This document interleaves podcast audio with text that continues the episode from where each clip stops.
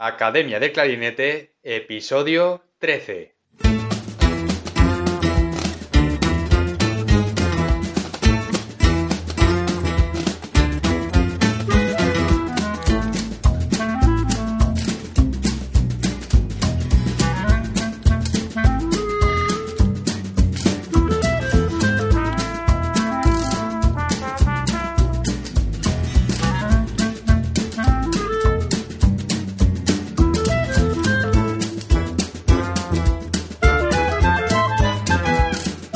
Bienvenidos a Academia de Clarinete, el podcast donde comentamos técnicas, consejos, hablamos sobre aprendizaje, entrevistamos a expertos y hablamos sobre todo lo relacionado con el clarinete. Antes de nada, como siempre, academiadeclarinete.com, la primera academia de clarinete online para hispanohablantes, donde podrás encontrar clases grabadas en vídeo con ejercicios, técnicas y consejos para ayudarte a mejorar como clarinetista. Nuevas clases todas las semanas. Recuerda que te puedes suscribir a la lista de correo donde mando consejos y muchas más cosas a los suscriptores.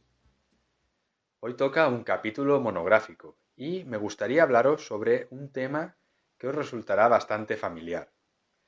Me gustaría hablar sobre la montaña rusa de los músicos. Muchas veces el estado anímico de los músicos es como una montaña rusa un día podemos estar muy motivados, optimistas, todo nos sale bien, tenemos las mejores cañas y al día siguiente estar inmersos en la más profunda de las depresiones, pensando en que nunca seremos capaces, que no nos va a salir o que no conseguiremos nuestros objetivos. Además, esto no tiene que ser ni siquiera en días distintos, a veces pasa hasta en el mismo día.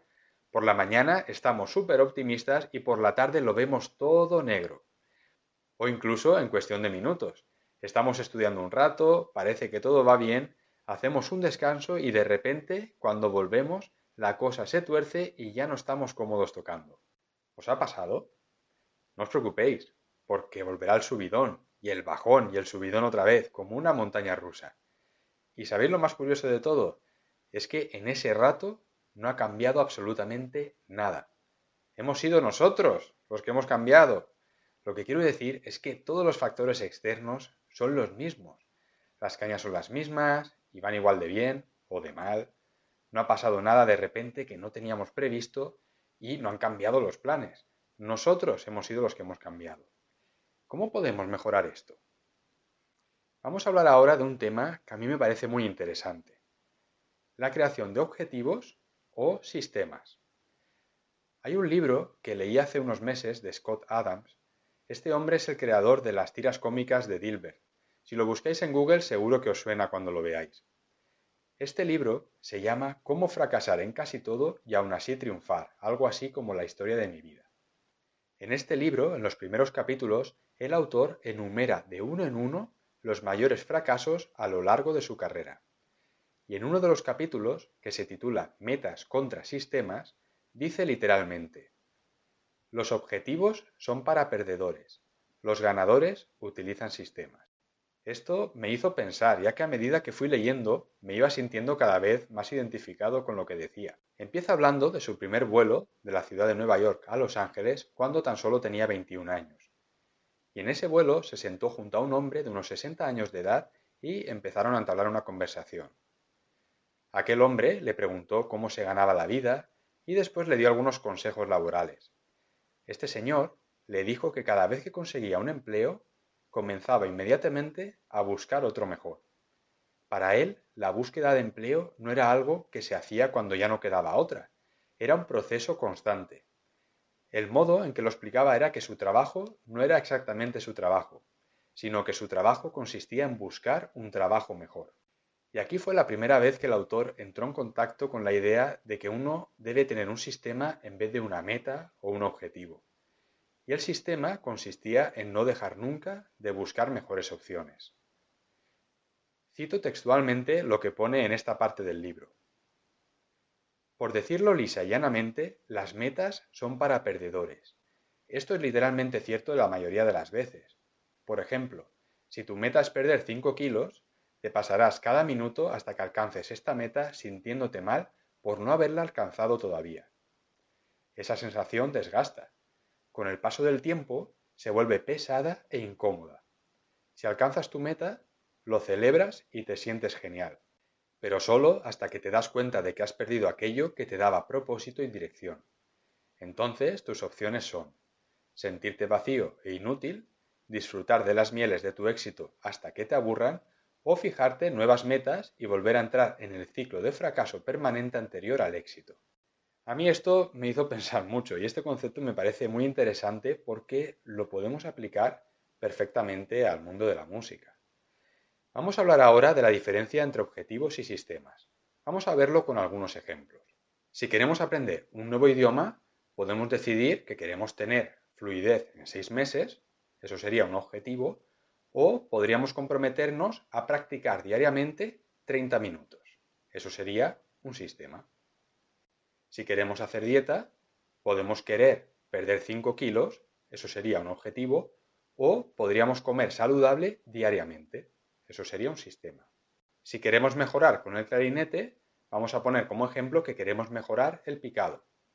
Y queremos subir la velocidad de la lengua a 130 a la negra en dos semanas. Eso sería un objetivo. Pero dedicar todos los días a practicar ejercicios de articulación y subir un punto de velocidad al metrónomo sería un sistema. A lo mejor no lo conseguimos en dos semanas, pero hemos creado ese sistema para ir mejorando la velocidad de la lengua. ¿Qué problemas hay con los objetivos? Cuando queremos cambiar un aspecto de nuestras vidas, establecer un objetivo es a menudo el primer paso lógico. Pero hay que tener en cuenta que los objetivos tienen un punto final. Es por eso que muchas personas vuelven a su estado anterior después de lograr un determinado objetivo. La gente corre maratones y luego deja de hacer ejercicio por completo. Una persona que tiene como sistema correr para estar saludable no deja de correr de repente una vez termina la maratón, a no ser que sea por una lesión. O hemos estado estudiando un repertorio para un concierto, pero una vez lo terminamos, dejamos de estudiar. Lo ideal aquí sería incluir los conciertos como parte de nuestro sistema. Los objetivos dependen de la fuerza de voluntad y la autodisciplina. Como el autor del libro The Power of Habit, no os preocupéis que toda la bibliografía que voy diciendo la dejo en las notas del programa. Por cierto, este libro lo recomiendo. Él dice, la fuerza de voluntad no es solo una habilidad, es un músculo, como los músculos de los brazos o las piernas, y se cansa a medida que trabaja más. Tener una meta en mente y usarla para dirigir nuestras acciones requiere fuerza de voluntad constante. Los hábitos, no los objetivos, es lo que facilitan las cosas difíciles. Además, los estudios han demostrado que los cerebros de las personas pueden confundir el establecimiento de objetivos con el logro. Vamos a hablar ahora de los beneficios de crear hábitos o sistemas. Una vez formados, los hábitos funcionan automáticamente, para bien o para mal. Si tenemos un mal hábito, también lo haremos de forma automática. Digamos que el objetivo de una persona es escribir una novela. Si esa persona decide escribir 200 palabras al día, le llevará más o menos unos 250 días escribir esa novela. Escribir 200 palabras requiere muy poco esfuerzo, e incluso en los días más ocupados y estresantes. Sin embargo, algunos días ese pequeño paso lleva a estas personas a escribir mil palabras o más. Como resultado, terminan el libro en mucho menos tiempo. Escribir un libro en cuatro meses como objetivo sería bastante intimidante. Una vez que desarrollamos un hábito, nuestros cerebros cambian para hacer que el comportamiento sea más fácil de completar. Después de aproximadamente 30 días de práctica, poner en práctica un hábito se vuelve más fácil que no hacerlo. Y una vez que un hábito se arraiga, puede durar toda la vida, a menos que se rompa por alguna razón. Un consejo para quienes buscan desarrollar un hábito es comenzar poco a poco. Un psicólogo de la Universidad de Stanford recomienda pequeños hábitos, por ejemplo, si deseas leer más, puedes comenzar empezando a leer 25 páginas al día. Después de que esto se convierta en parte de tu rutina, puedes aumentar el número de páginas que lees. Y algunos diréis, pero David, ¿por qué nos cuentas todo esto? Pues porque esto lo podemos aplicar exactamente a la música y a nuestro estudio diario. Si nos cuesta pensar que tenemos que estudiar tantas horas al día o que para tal fecha tenemos que aprender tal repertorio, en este caso es mejor empezar poco a poco e ir creando un hábito y una rutina de estudio diaria. Un dato curioso, como anécdota, es que el escritor Stephen King, es famoso por sus novelas de, de miedo, escribe mil palabras al día, 365 días al año. Un hábito que él mismo describe como una especie de sueño creativo. Hay atletas profesionales que toman notas después de cada sesión de entrenamiento para establecer áreas que pueden mejorarse. Estos hábitos, repetidos cientos de veces a lo largo de los años, son la clave, porque con el paso del tiempo los beneficios de estas acciones conducen a logros extraordinarios. Y ahora volviendo a lo que comentaba al inicio del programa, la montaña rusa del músico de la que hablaba. ¿Qué podemos hacer para mejorar esto? Pues lo primero que tenemos que hacer es aceptarlo, pensar que esto es parte del proceso. Y sabéis una cosa, esto nunca se acaba. Les pasa a estudiantes, profesionales y gente que ya tiene su trayectoria consolidada. Le pasa a todo el mundo.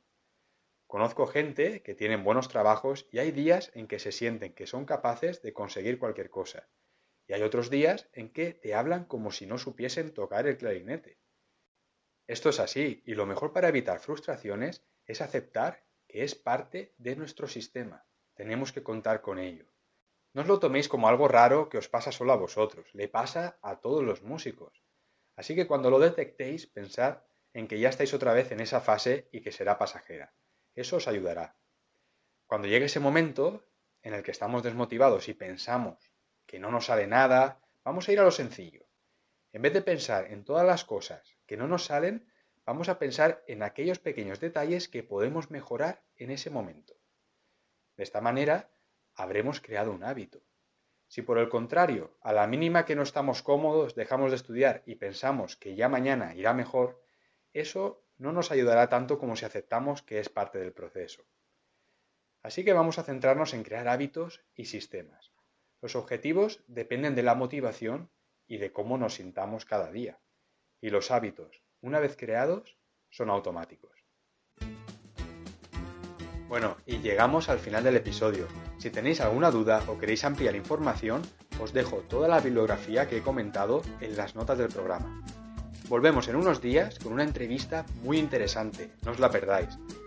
Gracias por vuestras valoraciones en Apple Podcast, por seguir el programa en Spotify y por vuestros me gusta y comentarios en iVoox. Muchísimas gracias por estar ahí, nos escuchamos, hasta la próxima.